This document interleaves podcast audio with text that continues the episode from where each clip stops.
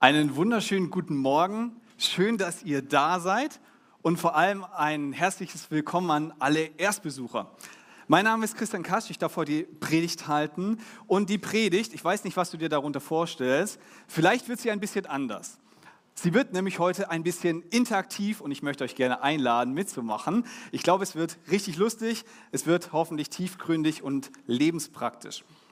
Gleich zum Start möchte ich mit drei Punkten anfangen, okay? Das erste ist ein Witz, das zweite ist eine Frage und das dritte ist eine Aufforderung, da brauche ich euch dann. Als erstes also der Witz. Sagt der eine Beamte zum anderen, was haben die Leute eigentlich? Wir tun doch gar nichts. Ah, genau. Ich hoffe, ich bin niemandem zu nahe getreten. Ich komme selber auf, aus dem öffentlichen Dienst, deshalb darf ich den Witz, glaube ich, bringen. Genau. Als zweites eine Frage, da dürft ihr auch schon so ein bisschen mitmachen, und zwar die Frage, hoffentlich traut ihr euch, euch zu melden, wer putzt täglich seine Zähne? Okay, das seid ihr alle gut am Start, das habe ich mir schon gedacht, das ist richtig gut. Aber wir müssen ja mal fragen, warum putzen wir eigentlich unsere Zähne? Ja, in der Predigt stelle ich mal die Frage. Machen wir das aus Familientradition? Ja, meine Eltern haben das immer so gemacht, meine Onkel, meine Tanten, die machen das auch so und deshalb aus Tradition mache ich das. Oder machst du es vielleicht aus Gesetzlichkeit, weil deine Eltern dir das geboten haben oder dein Zahnarzt dir empfohlen hat oder geboten hat? Oder machst du es vielleicht aus Gruppenzwang, weil dich andere Leute darauf hingewiesen haben? Okay. Oder weil es alle machen in deiner Klasse, bei der Arbeit und sonst irgendwo. Oder ist es vielleicht viertens, weil du gehört hast, hey, Zähne putzen, das macht voll Sinn. Du hast es verstanden und du sagst, ja, weil ich das gehört habe, die Botschaft vom Zähneputzen, deshalb setze ich das um in meinem Leben. Weil du aus voller Überzeugung sagst, Zähneputzen ist eine coole Sache, das mache ich. Jetzt kommen wir zum dritten Punkt. Ihr dürft alle mal aufstehen. Vielen Dank. Ihr dürft euch wieder hinsetzen. Tut mir leid, ihr dürft wieder aufstehen. Ja, ihr dürft wieder aufstehen. Okay, ihr dürft wieder hinsitzen. Sorry, nochmal, ihr dürft nochmal aufstehen. Bitte nochmal aufstehen. Aufstehen, okay, ein paar sind noch dabei. Einmal im Kreis drehen. Ja, ihr macht das sehr gut. Ihr dürft euch hinsetzen. Und jetzt sagt mal alle oing oing. Okay, ich glaube, das war die lustigste Predigeinleitung, die ich je gehalten habe. Ich wollte das einfach mal ausprobieren. Ne? Das ist einfach cool. Schön, dass ihr mitgemacht habt das wird tatsächlich uns helfen, diese Predigt zu verstehen, weil diese drei Elemente kommen in unserem Gleichnis vor, was wir uns heute anschauen wollen. Die Predigtserie, in der wir jetzt unterwegs sind, heißt Kingdom Culture, Reich Gottes Kultur. Okay? Und da schauen wir uns die Himmelsreich-Gleichnisse aus Matthäus 13 an. Da kommen wir gleich dazu, warum das so heißt. Aber jetzt mal eine Frage an dich. Weißt du denn, was ein Gleichnis ist? Ja, ich weiß nicht. Vielleicht kennst du es vielleicht nicht, aber ich will dich mal mit hineinnehmen, was das ist. Gleichnisse wirken wie Witze. Okay? Ein Gleichnis ist etwas, was aus dem Alltag erzählt wird und es soll eine Reaktion hervorrufen. Ein Witz hat die Reaktion, wir wollen Leute bespaßen, belustigen, wir wollen ein, eine humorvolle Situation produzieren und ein Gleichnis soll zu neuen Gedanken anregen, vielleicht soll man sein Leben neu ausrichten. Auf jeden Fall soll es dich zum Nachdenken bringen und es soll so einen Aha-Effekt geben. Und ich habe euch was mitgebracht, weil das Gleichnis, das ist ja auch schon 2000 Jahre alt, ne? das ist vielleicht, es kommt aus der Landwirtschaft, das versteht vielleicht nicht jeder gleich. Deshalb habe ich ein modernes Gleichnis mitgebracht, damit wir das so besser verstehen, welchen Aha-Effekt die Menschen damals hatten. Und ich habe euch dazu was mitgebracht und dazu brauche ich euch wieder. Interaktiv, habe ich ja gesagt. So, du darfst dich mit deinem Nachbarn mal kurz ein paar Sekunden darüber austauschen. Was stellst du dir vor, wenn du den Begriff Apfel hörst, okay? Tausch dich mal mit deinem Nachbar fünf Sekunden aus. An was denkst du, wenn du Apfel hörst?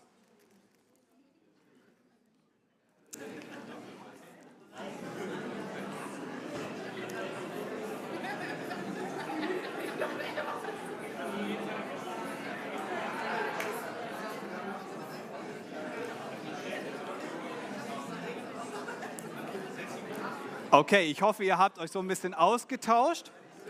Ich habe euch mal ein Bild mitgebracht. Vielleicht habt ihr an sowas gedacht. an einen Apfel. Ihr dürft das gerne mal einblenden, ganz kurz, so ein Apfelbild, genau. Vielleicht habt ihr an so einen leckeren roten Apfel gedacht, vielleicht auch an einen grünen, das ist auch nicht so wichtig, aber an so einen Apfel. Jetzt sage ich euch noch einen Begriff und ihr tauscht euch bitte wieder aus. Und der Begriff, bitte das Bild noch nicht zeigen, ist Apple. Tauscht euch mal drüber aus. An was denkt ihr, wenn ihr Apple hört?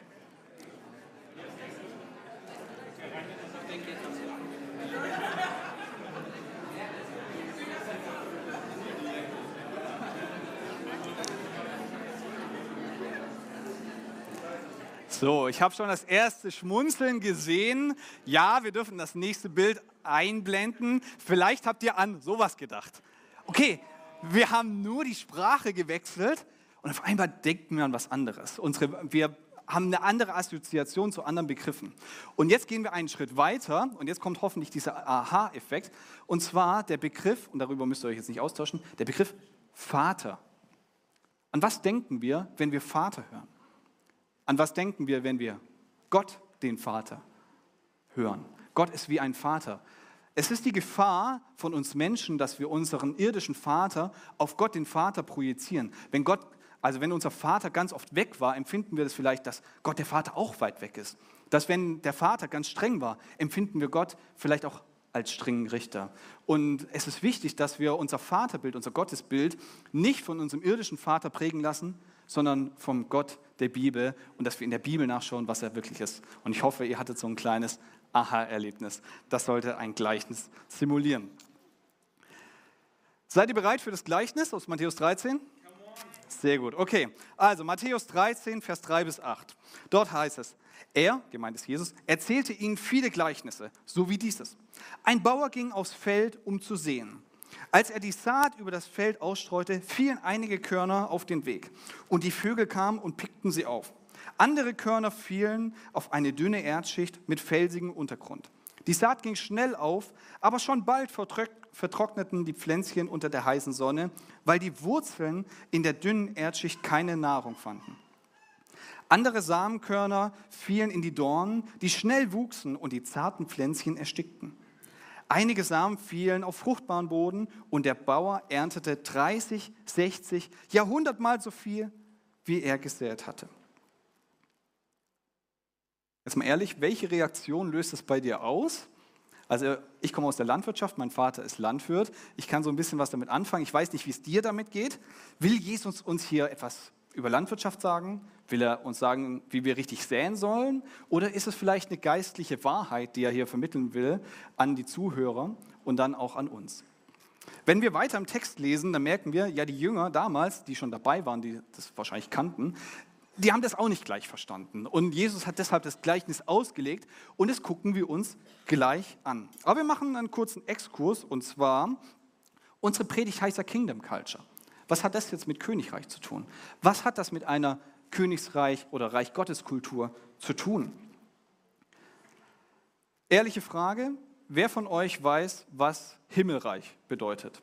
Jetzt so aus dem Stegreif, nicht nachgucken in einem Lexikon oder sonst irgendwie. Okay, ist gar nicht so einfach. Wenn ich als Zuhörer da sitzen würde, würde ich sagen, oh wow, ich weiß jetzt auch nicht genau, wie ich das definieren würde. Und deshalb habe ich gedacht, ich nehme uns da mal ein bisschen auf eine Reise mit. Was ist das eigentlich? Also Himmelreich steht in Matthäus 13 zwölfmal, da steht entweder Reich oder Himmelreich. Und deshalb wird dieses Kapitel mit Himmelreich überschrieben. Wir als Deutsche, wir assoziieren ja mit dem Begriff Reich jetzt nicht gerade was Positives. Und deshalb müssen wir in die Bibel schauen, was meint die Bibel eigentlich damit, wenn sie von Reich, Reich Gottes, Reich Gotteskultur oder Himmelreich spricht. Als Gott die Erde schuf, hat er ein sozusagen physisches Reich geschaffen, nämlich das, den Garten Eden aber offensichtlich leben wir in Düsseldorf und nicht in Garten Eden. Also es gibt irgendwie offensichtlich nicht mehr diesen physischen Bereich vom Reich Gottes. Und die Frage ist ja, wie kommen wir in dieses Reich Gottes? Weil das Reich Gottes ist ein Ort voller Frieden, voller Hoffnung, voller Freude, voller Annahme aller Menschen und ein Ort, wo ganz viel Heilung geschieht. Die Antwort ist, es gibt keinen physischen Bereich, vom Reich Gottes und wir bauen auch keins auf, weil Jesus nicht gekommen ist, um ein politisches Reich zu bringen, sondern ein geistliches Reich. Und wenn wir in die Bibel reinschauen, dann sehen wir, als Jesus seinen Dienst begonnen hat, dann hat er gesagt, das Reich Gottes ist nahe, kehrt um und tut Buße und glaubt an diese gute Botschaft. Er lehrt uns im Vater unser, dein Reich komme, wie im Himmel, so auf Erden. Und weiter heißt es, als Menschen zu Jesus kamen und sie ihn fragen wollten, hey, bist du der Messias? Da hat er gesagt, an folgenden Zeichen erkennt ihr es. Und zwar an Heilungen und an Dämonenaustreibungen, weil das die Dinge waren, die im Alten Testament angekündigt waren und Jesus hat genau das getan. Zwei Bibelverse werden das nochmal verdeutlichen. Einmal Lukas 17, Vers 20. Da kommen die Pharisäer und, da heißt es, die Pharisäer wollten von Jesus wissen, wann wird, das Reich, wann wird denn Gottes Reich kommen? Er antwortete ihnen, Gottes Reich kann man nicht sehen wie ein irdisches Reich. Niemand wird sagen können, hier ist es oder dort ist es, denn Gottes Reich ist schon da, mitten unter euch. Und als Jesus gefangen genommen wurde, heißt es in Johannes 18, Vers 36, Jesus antwortete, mein Königreich ist nicht von dieser Welt. Wäre ich ein weltlicher Herrscher, dann hätten meine Leute für mich gekämpft, damit ich nicht in die Hände der Juden falle. Aber mein Reich ist von einer ganz anderen Art.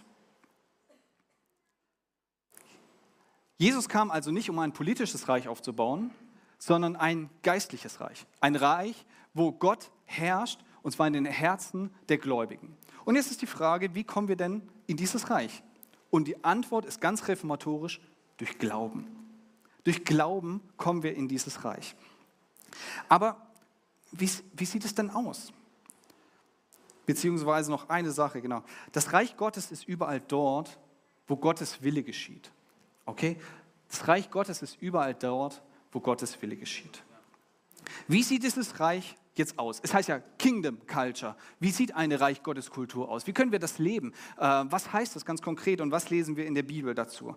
Es ist Dein Reich komme wie im Himmel so auf Erden. Es ist eine Widerspiegelung von dem, was im Himmel geschieht, obwohl wir noch sehr gebrochene Menschen sind. Wir sind nicht perfekt, auch als Christen sind wir nicht perfekt, aber wir folgen Jesus Christus. Und indem wir folgen, indem wir das widerspiegeln, was Jesus selber getan hat, selber gelehrt hat, indem wir das etablieren in unserem Leben, tun wir etwas Lebensförderliches, etwas Gutes in unser Leben integrieren. Und das ist hochattraktiv. Meine Lieblingsbeschreibung vom Reich Gottes findet sich in Römer 12 und ich habe mir die Freiheit genommen, heute mal diesen Text, auch wenn er ein bisschen länger ist, einfach vorzulesen. Ähm, genau, weil er, glaube ich, sehr gut das ausdrückt, wie Reich Gottes funktionieren kann. Wir lesen in Römer 12. Die Liebe soll echt sein, nicht geheuchelt. Verabscheut das Böse, haltet euch unbeirrbar an das Gute. Lasst im Umgang miteinander Herzlichkeit und geschwisterliche Liebe zum Ausdruck kommen. Übertrefft euch gegenseitig darin, einander Achtung zu erweisen. Lasst in eurem Eifer nicht nach, sondern lasst das Feuer des Heiligen Geistes in euch immer stärker werden. Dient dem Herrn, freut euch über die Hoffnung, die ihr habt. Wenn Nöte kommen, haltet durch. Lasst euch durch nichts vom Gebet abbringen. Helft Gläubigen, die, in, die sich in einer Notlage befinden. Lasst sie mit ihrer Not nicht alleine. Macht es euch zur Aufgabe, gastfreundlich zu sein. Segnet die, die euch verfluchen. Segnet sie, verflucht sie nicht. Freut euch mit denen, die sich freuen. Weint mit denen, die weinen. Lasst euch im Umgang miteinander davon bestimmen, dass ihr ein gemeinsames Ziel habt. Seid nicht überheblich, sondern sucht die Gemeinschaft mit denen, die unscheinbar und unbedeutend sind. Haltet euch nicht selbst für klug. Vergeltet niemand Böses mit Bösem. Bemüht euch um ein vorbildliches Verhalten gegenüber jedermann. Wenn es möglich ist und soweit es an euch liegt, lebt mit allen Menschen in Frieden. Recht euch nicht selbst, liebe Freunde, sondern überlasst die Rache dem Zorn Gottes, denn es heißt in der Schrift, das Unrecht zu rächen ist meine Sache, sagt der Herr. Ich werde Vergeltung üben. Mehr noch, wenn der Feind hungrig, wenn dein Feind hungrig ist, gib ihm zu essen, und wenn er Durst hat, gib ihm zu trinken. Ein solches Verhalten wird ihn zutiefst beschämen. Lass dich nicht vom Bösen besiegen, sondern besiege das Böse mit Gutem. Ich glaube, dass diese Beschreibung auf die Gemeinde zutrifft, wie sie leben soll und wie wir auch in der Welt leben sollen. Und das ist etwas Hochattraktives, weil die Reich Gottes Kultur ist eine Kultur, wo wir Menschen, und zwar alle Menschen, als Geschöpfe Gottes sehen und dass wir selbst mit ihnen in geklärter Beziehung leben. Denn nur geklärte Beziehung ist eine gesunde Beziehung. Und Reich Gottes Kultur bedeutet auch, dass wir geistliche Schritte gehen, dass wir leben im Glauben, dass wir das, was wir glauben, was wir bekennen, auf die Straße bringen, ganz praktisch umsetzen. Eine Kingdom Culture tut uns und unseren Mitmenschen gut. Deshalb haben wir diese Predigtserie. Lasst uns zurück zu unserem Gleichnis kommen und eine kurze Wiederholung. Da ist also ein Bauer, der sät Samen. Einiges fällt auf den Weg, einiges fällt auf steinigen Boden, einiges fällt so unter Unkraut und Dornen und manches fällt auf fruchtbaren Boden. Die Jünger haben das ja auch nicht verstanden. Und ich muss sagen, ich hätte das aus dem Gleichnis vielleicht auch nicht gleich erraten. Deshalb lesen wir die Auslegung, die Jesus uns selbst gegeben hat. In Matthäus 13, Vers 18. Euch will ich nun das Gleichnis vom Bauern erklären, der Getreide aussät. Manche Menschen hören zwar die Botschaft vom Reich Gottes, verstehen sie aber nicht. Dann kommt der Teufel und reißt die Saat aus ihrem Herzen. Bei solchen Menschen ist es, als ob, als ob wie bei den Körnern, die auf den Weg fallen. Andere Menschen sind wie der felsige Boden, auf den die Körner fallen. Sie hören die Botschaft und nehmen sie sofort mit Begeisterung an, aber ihr Glaube hat keine starken Wurzeln und deshalb keinen Bestand. Wenn solche Menschen wegen ihres, ihres Glaubens in Schwierigkeiten geraten oder gar, oder gar verfolgt werden, wenden sie sich gleich wieder davon ab. Noch andere Menschen gleichen dem von Dorn gestrüppten, überwucherten Boden. Sie hören die Botschaft zwar, doch die Sorgen des Alltages und die Verlockungen des Reichtums ersticken diese bald, sodass keine Frucht daraus entstehen kann. Aber dann gibt es auch Menschen, die sind wie der fruchtbare Boden, auf den die Saat fällt. Sie hören Gottes Botschaft, verstehen sie und bringen Frucht. 160 oder 30-fach. Was uns auffällt, es sind Gemeinsamkeiten. Alle Menschen hören die Botschaft vom Reich Gottes. Es ist der gleiche Sämann, der aussät, und es ist der gleiche Same, der gestreut wird. Es gibt aber auch Unterschiede. Der Unterschied ist die Reaktion. Es ist der Umgang mit der Botschaft Gottes.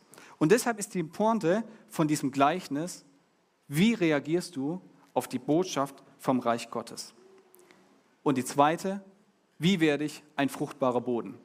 Wie werde ich ein fruchtbarer Boden, der die Sonne aushält, die im Leben kommen wird? Wie halte ich es aus, dass ich mit Sorgen des Alltags, mit Reichtum in dieser Welt umgehe und dennoch Frucht bringe. Ich habe euch dazu vier Illustrationen mitgebracht. So, ich habe hier mal ein paar Sonnenblumenkerne mitgebracht und ich werde es ein bisschen was dreckig machen, okay? Nee, ich nehme nur ein paar. Also ich habe hier ein paar Samen und stellt euch das mal vor, ich werfe die jetzt einfach mal hier so zu David und wir warten jetzt mal, ob da Frucht entsteht. Okay, so viel Zeit haben wir jetzt auch nicht, wir können jetzt nicht die ganze Zeit warten. Offensichtlich wird es hier kein Wachstum geben. Ganz offensichtlich, diese Samen werden nicht aufgehen, weil der fruchtbare Boden einfach fehlt. Es ist so, wie wenn zu dir jemand kommt und sagt, hey, du sollst Zähne putzen und du sagst, Zähne putzen? Boah, hör, ich höre, was du sagst, aber irgendwie verstehe ich nicht, warum ich das tun soll. Ich mache das nicht. Und die Botschaft vom Zähneputzen verpufft und die Person tut es nicht.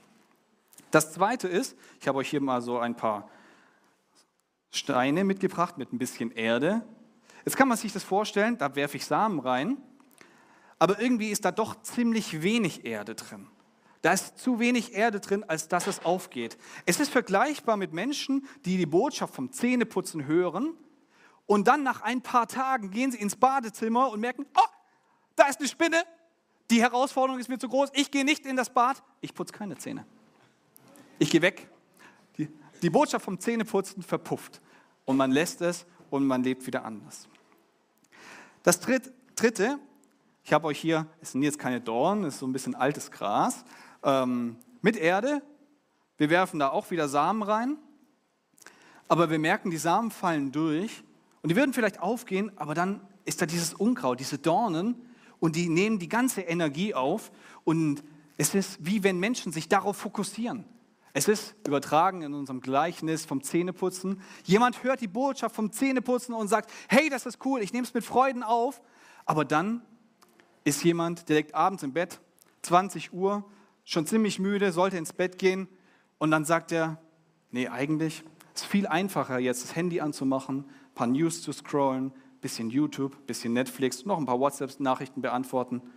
Ah, es ist einfach so viel entspannter, so zu leben, als jetzt dieses anstrengende Zähneputzen. Da müsste ich ja aufstehen, da müsste ich ja ins Badezimmer gehen, da muss ich die Tube nehmen und Zahnpasta drauf machen. Und es ist einfach es ist so anstrengend. Gell?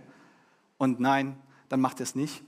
Und er geht oder bleibt im Bett und schaut seine Videos.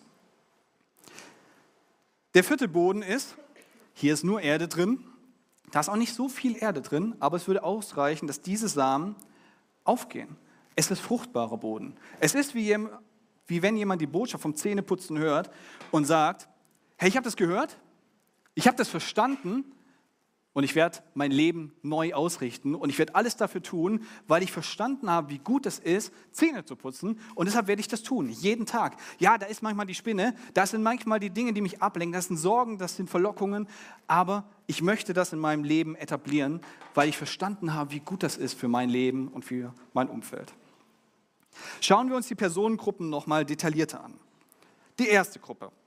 Dort heißt es, Manche Menschen hören zwar die Botschaft vom Reich Gottes, verstehen sie aber nicht. Dann kommt der Teufel und reißt die Saat aus ihrem Herzen. Bei solchen Menschen ist es, als ob wie bei den Körnern, die auf den Weg fallen. Diese Menschen sind keine Gegner vom Christentum. Okay, es sind keine Gegner, die das Christentum angreifen, sondern es sind Menschen, die hören die Botschaft, aber irgendwie verstehen sie nicht, sie lassen die Botschaft nicht an ihr Herz ran. Gott kann nicht am Herzen dieser Menschen wirken. Die Frage ist, woran könnte das liegen? Es kann daran liegen, dass jemand voreingenommen ist, vielleicht auch unbelehrbar, vielleicht überheblich oder vielleicht sein Lebensstil einfach nicht ändern will, weil er sagt, nein, dann müsste ich ja was anders tun, das will ich aber nicht. Ich habe euch ein Bild mitgebracht und zwar stellt euch vor, jemand läuft durch die Stadt, durch die Fußgängerzone und zwar mit geschlossenen Augen. Er läuft da durch und es funktioniert ganz gut und da kommt jemand und ruft, hey, da vorne ist eine Laterne, pass auf. Du läufst gegen die Laterne und der Mensch sagt, Hä? hat bis jetzt super funktioniert, warum soll ich denn jetzt aufpassen? Da kann ich, ich kann doch einfach weiterlaufen mit geschlossenen Augen. Ich muss doch auf die Botschaft nicht hören. Und am Ende des Weges, am Ende der Fußgängerzone, am Ende des Lebens läuft diese Person gegen diese Laterne und fällt um. Und dann ist es vorbei. Gott fragt dich, und dafür gebe ich uns jetzt eine Reaktionszeit. Gott fragt dich, vertraust du mir? Öffnest du dein Herz für die Botschaft vom Reich Gottes? Gott sagt, ich habe einen Plan für dein Leben. Ich liebe dich und ich möchte mit dir leben. Ich habe gute Gedanken. Und ich gebe uns jetzt ein paar Sekunden, Reagier doch mal auf diese Botschaft, auf diesen Boden. Was denkst du darüber und was gibst du Gott für eine Antwort?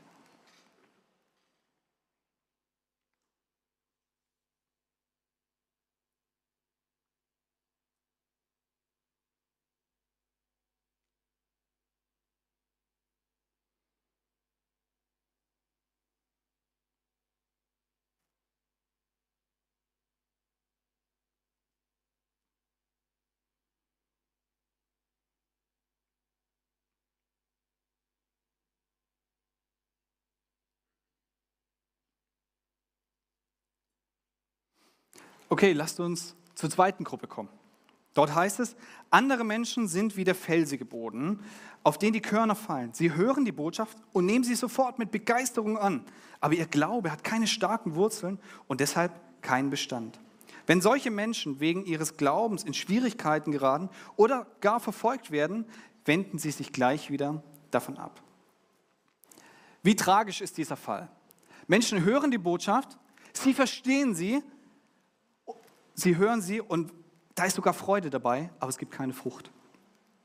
Der bekannte Prediger Charles Spurgeon hat über diese Menschen gesagt, es ist ein Mensch, der keinen Zugang, keinen eigenen Zugang zum Glauben hat. Man lebt von Sonntag zu Sonntag, lässt sich ermutigen, aber die Herausforderung, aber bei Herausforderungen fehlt die Umgebung, die Wurzeln, die Möglichkeit der selbstständigen Ernährung.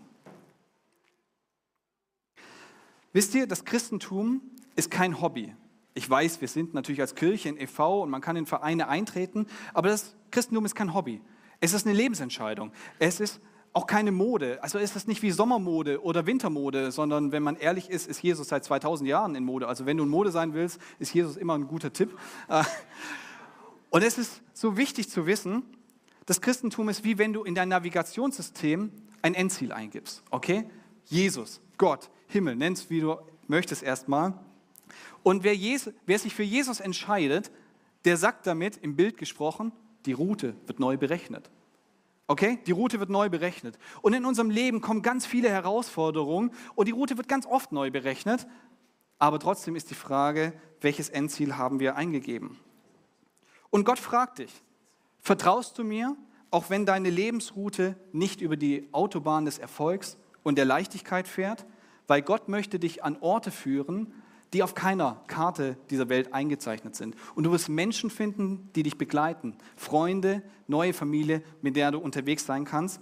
Und selbst wenn es herausfordernd wird, sagt Gott im Psalm 23, er führt dich zu frischen Wassern. Und es heißt, auch wenn ich durch das dunkle Tal des Todes gehe, fürchte ich mich nicht, denn du bist an meiner Seite. Dein Stecken und dein Stab schützen und trösten mich.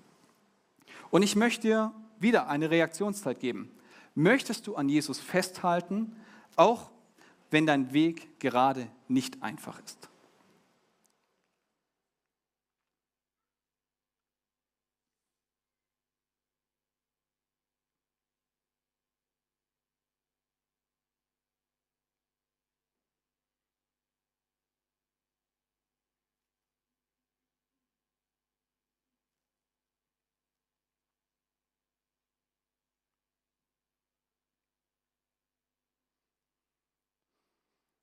Okay, wir kommen zur dritten Gruppe. Dort heißt es, noch andere Menschen gleichen dem von Dornen gestrüppt überwucherten Boden. Sie hören die Botschaft zwar, doch die Sorgen des Alltags und die Verlockungen des Reichtums ersticken diese bald wieder, sodass keine Frucht daraus entstehen kann.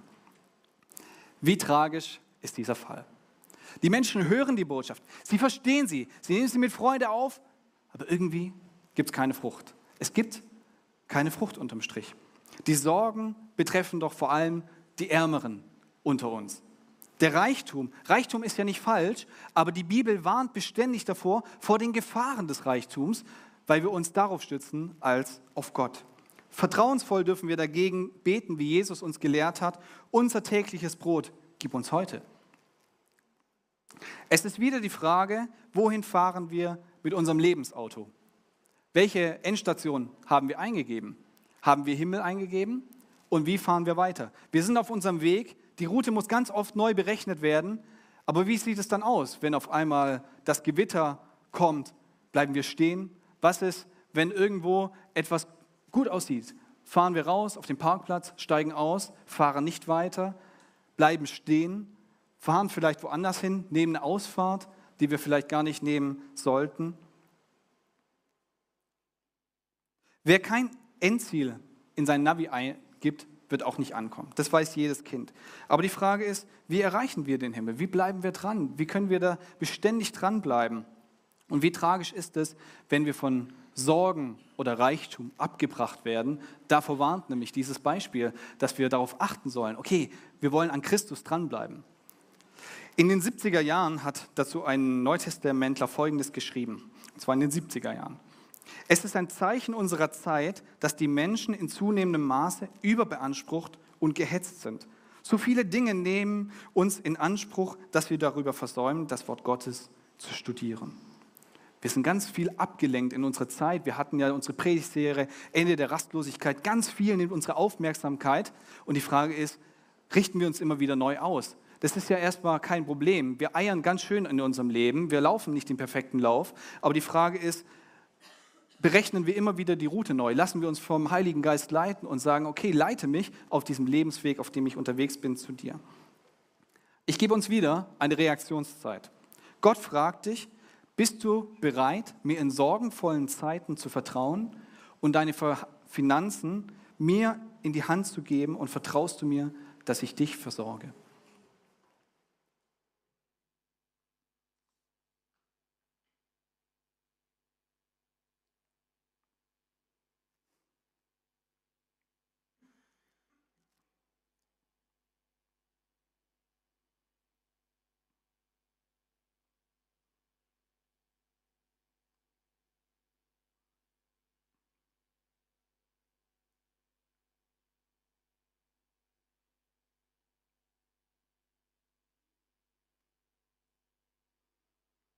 Okay, lasst uns zur vierten Gruppe kommen. Aber dann gibt es auch Menschen, die sind wie der fruchtbare Boden und so wollen wir werden, auf den die Saat fällt. Sie hören Gottes Botschaft, verstehen sie und bringen Frucht 160 oder 30-fach. Wichtig ist zu sagen, die Welt und auch nicht die Christen sind nicht in vier Teile eingeteilt. Es ist nicht so, dass nur ein Viertel von uns, die hier sitzen, irgendwie Frucht bringen. Das ist überhaupt nicht damit ausgesagt, sondern es ist die Art und Weise, wie geben wir persönlich Feedback, wie, also wie reagieren wir darauf, auf Gottes Botschaft. Die Frage ist ja, wie entsteht eigentlich ein fruchtbarer Boden? Sind wir das ganz automatisch? Sind wir das aufgrund unserer Herkunft? Sind wir fruchtbarer Boden, weil wir einen Bildungsabschluss haben, weil unsere Eltern uns das gesagt haben? Oder wie entsteht dieser fruchtbare Boden? Hängt er von unserem Erfolg ab, von unserer Heiligkeit? Nein, tatsächlich nicht, sondern der fruchtbare Boden entsteht, wenn Gott an unserem Herzen wirken kann. Okay? Wenn Gott an unserem Herzen wirken kann. Deshalb ist der Boden fruchtbar. Wir können es übertragen. Wenn wir uns anschauen, ich hatte hier diese Samen einfach hier runtergeworfen. Mit ganz viel Anstrengung, hier wird es echt schwierig, mit ganz viel Anstrengung könnten wir hier Erde drauf tun. Wir könnten das begießen, das wäre jetzt für, das, für den Teppich nicht gut, aber wir könnten wahrscheinlich hier Pflanzen züchten mit ganz viel Anstrengung. Und wenn wir uns die Steine angucken, da, wo wir die Botschaft Gottes hören und Gott an unser Herz arbeiten darf, dann nimmt er wie ein Gärtner die Steine raus, tut neue Erde drauf und so kann dieser Boden ein fruchtbarer Boden werden. Genauso beim Unkraut und den Dornen. Jeder von uns weiß vermutlich oder hat schon mal gehört, Unkraut wächst automatisch. Und jeder Gärtner ist sich bewusst, wenn ich meinen Garten nicht pflege, dann funktioniert das nicht, dann wuchert das automatisch. Und Gott ermutigt uns, dass wir ihn an unserem Herzen wirken lassen arbeiten lassen, damit wir so ein fruchtbarer Boden werden, der gereinigt ist und der Frucht bringen kann für Gott.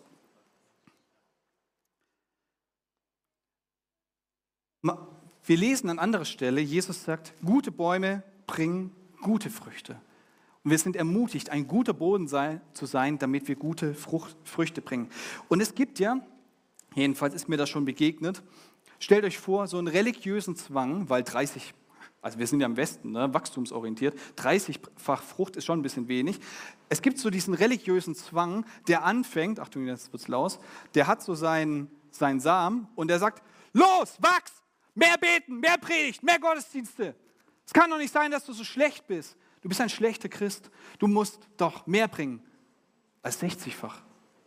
Und man versucht krampfhaft hundertfach Frucht zu bringen, aber die Bibel lehrt das nicht. Predigt hören, Bibel lesen ist nicht schlecht, aber Jesus sagt, und, und als Schöpfer weiß er das, guter Boden bringt gute Früchte und diese entstehen aus der Gottesbeziehung heraus. Aber was ist jetzt, was ist jetzt diese Frucht? Was ist das denn ganz, ganz konkret? Wir denken ja hier in Deutschland, dass das Denken ganz wichtig ist. Wir denken, ah, alles, was wir denken, ist richtig. Auf das Tun kommt es nicht so sehr an. Da die Bibel hat einen ganzheitlicheren Ansatz. Die sagt, Denken und Tun gehört zusammen. Du bist nämlich nicht das, was du denkst, sondern das, was du tust. Und zwei Beispiele werden das verdeutlichen. Stellt euch vor, ich bin ja verheiratet, ich sage meiner Frau, du Schatz, ich denke ah, so intensiv an unsere Liebesbeziehung und das ist, das ist so super, aber ich habe meine Frau theoretisch oder hypothetisch noch nie geküsst und noch nie gestreichelt. Da wird sie sagen, du kriegst äh, das ist nicht cool. So stelle ich mir das nicht vor. Es kommt nicht nur auf dein Denken, nicht nur auf dein Fühlen an, sondern auch so, wie du lebst. In der USA gab es einen Philosophiestudenten mit dem Schwerpunkt Ethik und er hat sein Studium mit 1,0 abgeschlossen. Aber es hat sich herausgestellt, dass dieser Mensch, dieser Mann, die Grenzen von Frauen nicht akzeptiert hat und seine praktische Ethik war höchst fragwürdig. Es ist nicht nur das, was wir denken, was eine Frucht ist, sondern unsere Frucht besteht in dem, was wir tun. Jakobus schreibt in Jakobus 1, 22, aber es reicht nicht nur die Botschaft zu hören, ihr müsst auch danach handeln, sonst betrügt ihr euch selbst. Und alle Männer, die hier schon mal in der Fokuskirche auf dem Klo waren, und zwar auf der ersten Toilette nach dem Eingang, die wissen das, das steht Matthäus 7, Vers 24.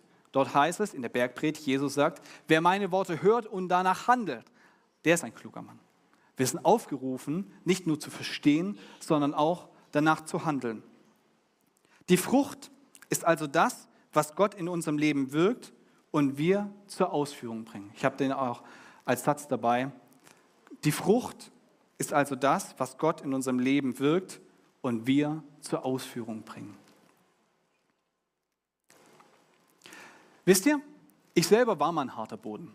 Ich war enttäuscht von Menschen aus der Gemeinde, ich war enttäuscht von Religion und ich dachte, mit Gott will ich nichts zu tun haben. Und dann habe ich in einem Gottesdienst von Gott gehört und habe ihn in mein Herz gelassen. Und dann wurde aus so einem harten, unfruchtbaren Boden, bisschen steinernen Boden, und irgendwann wurde dieser fruchtbare Boden draus. Und ich möchte mich selbst immer wieder davor schützen und mich reflektieren, wo kommen Steine in mein Leben? Wo sind Leute, die vielleicht Steine in mein Leben reinlegen? Wo sind Menschen, die vielleicht Unkraut in mein Leben streuen, wo ich immer wieder zu Gott kommen darf und sage, Herr, hier bin ich. Du musst mich bearbeiten, damit mein Herz rein bleibt und dass es Frucht bringt, weil ich es nicht aus eigener Kraft kann, sondern Gott, du musst an meinem Leben wirken. Ich stehe dir zur Verfügung. Heiliger Geist, leite mich, führe mich, reinige mich, dass ich für dich Frucht bringen kann. Und dann wird unsere Vision auch ganz praktisch. Wir, haben, wir predigen die Botschaft und dann heißt es, wir wollen Menschen dazu führen, dass sie Gott erkennen, dass sie Freiheit erleben, dass sie Bestimmungen entdecken und einen Unterschied machen. Und das ist dann das, wo es praktisch wird, wo es lebenspraktisch wird, wo Frucht entsteht. Aber als erstes bist du angenommen. Aus dem Sein, aus der, Auf, aus der Gabe des Heils folgt die Aufgabe. Gott sagt dir heute, egal wo du stehst, egal was du getan hast, was dich beschäftigt, Gott lädt dich ein, dass du auf seinen Ruf reagierst und dass er dein Herz erneuern darf. Ich lade das Lobpreisteam schon mal ein, nach vorne zu kommen. Ihr könnt gerne nach vorne kommen. Und mit all dem, was dich beschäftigt, mit all dem, was in deinem Lebensrucksack drin ist und mit dem, wo du hier bist, bist du eingeladen, das Gott hinzulegen und dich auszurichten darauf, ein fruchtbarer Boden zu werden. Und vielleicht denkst du, boah, Chris, in meinem Leben gibt es gerade den größten Misthaufen, den kannst du dir gar nicht vorstellen. Da möchte ich dich ermutigen. Gott kann aus Mist Dünger machen. Und soll ich dir was sagen? Dünger ist eine sehr gute Voraussetzung für fruchtbarer Boden. Dann entsteht Frucht. Gott kann es gebrauchen, das, was dich beschäftigt, das, was du erlebt hast. Gott ist das nicht egal, weil du Gott nicht egal bist. Wir haben jetzt eine kurze Zeit und ich möchte dir eine Frage mitgeben. Welcher Boden möchtest du sein?